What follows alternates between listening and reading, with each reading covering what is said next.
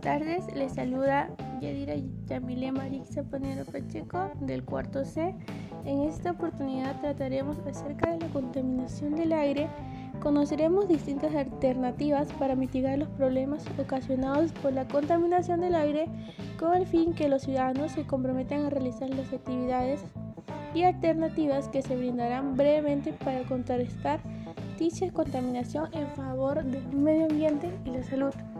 Debemos entender que la contaminación atmosférica es la presencia del aire de materias o formas de energía que implican riesgo, daño o molestia grave para las personas y los seres de la naturaleza, así como pueden atacar a distintas materias, reducir la visión o producir olores desagradables y enfermedades.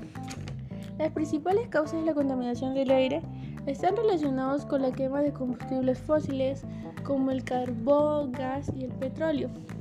La combustión de estas materias primas se produce principalmente en los procesos o en los funcionamientos de los sectores industriales y del transporte.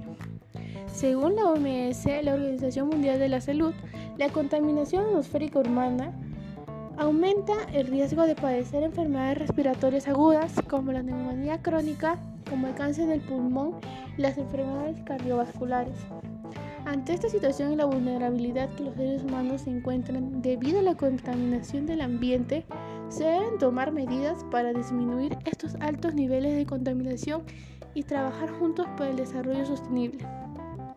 Las acciones para contrarrestar la contaminación del aire son no quemar los residuos sólidos, pues estos generan gases tóxicos, reducir el consumo de agua y luz, reciclar, trasladarnos en bicicletas o caminar, no solo cuidaremos el medio ambiente, sino también cuidaremos nuestra salud.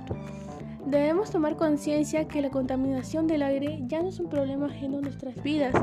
Por lo tanto, debemos comprometernos a tomar las medidas necesarias, empezando en nuestras casas hasta en toda nuestra comunidad, para poder revertir esta situación. Juntos podemos contrarrestar la contaminación del aire.